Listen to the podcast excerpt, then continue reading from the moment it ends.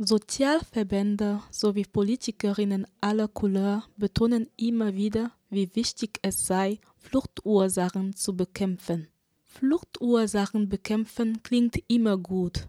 Nicht selten jedoch liegt dabei der Verdacht nahe, dass dieser Diskurs eine einfache Ausrede darstellt, wenn es darum geht, sich nicht um die Geflüchteten in Europa kümmern zu wollen. Denn selbst die AfD fordert Fluchtursachen bekämpfen. In ihrer Logik bedeutet das zum Beispiel einfach afrikanischen Ländern, die keine Geflüchteten zurücknehmen, die Entwicklungshilfe zu streichen. Wer bei der Debatte um Fluchtursachen fast nie gefragt wird, sind die Geflüchteten selbst. Dabei sind sie die ersten Betroffenen. Und in der Anhörung im Asylverfahren geht es eigentlich nie darum, wie schwerwiegend die individuellen Fluchtursachen für die Betroffenen sind, sondern nur, ob sie in das immer enger gefasste Raster des Asylrechts passen. Doch was sind nun diese ominösen Fluchtursachen? Was treibt Menschen dazu, ihre Heimat unter schwierigsten Umständen zu verlassen? Und was bedeutet das für die einzelnen Menschen? Wir haben mal nachgefragt. Viele Menschen fliehen, weil ihre Rechte verletzt werden, weil sie aus ethnischen, religiösen und geschlechtsspezifischen Gründen verfolgt werden. Bei Fulematu Suma, einer geflüchteten Frau, die in der Landeserstaufnahmeeinrichtung Freiburg wohnt, war es wegen Zwangsheirat. Ich habe meine Heimat nicht einfach so verlassen. Ich bin hier wegen Zwangsheirat. Meine Eltern hatten mich mit einem Mann verheiratet und ich war erst 14. Ich wollte ihn nicht und ich mochte ihn auch nicht, aber ich musste ihn heiraten. Ich habe sogar Kinder mit ihm gehabt und als er gestorben ist, wollten sie, dass ich seinen jüngeren Bruder heirate. Warum? Damals war ich noch sehr jung, aber jetzt kann ich nicht mehr so leben. Deshalb bin ich gegangen. Jetzt hat meine Seele etwas Frieden und kann sich entwickeln.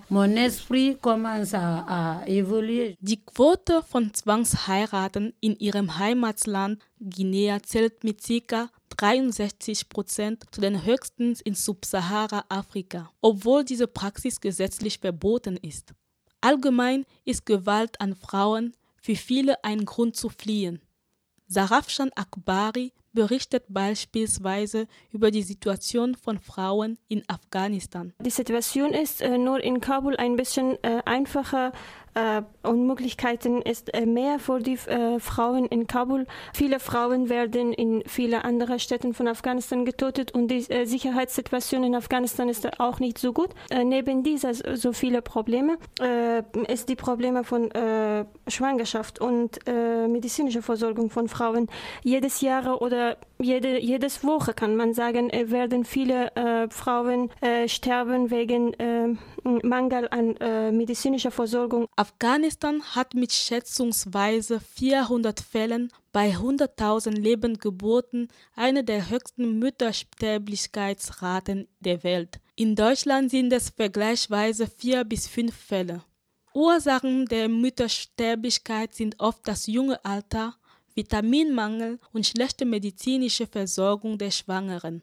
Dies wiederum hat vielfältige Ursachen, von der patriarchal organisierten Gesellschaft über postkolonialen Strukturen bis hin zu den Folgen diverser geostrategisch motivierter Kriege, die auch der Westen nach Afghanistan getragen hat. Überhaupt sind es vor allem Krieg und Gewalt, die die Menschen dazu zwingen, ihre Heimat zu verlassen.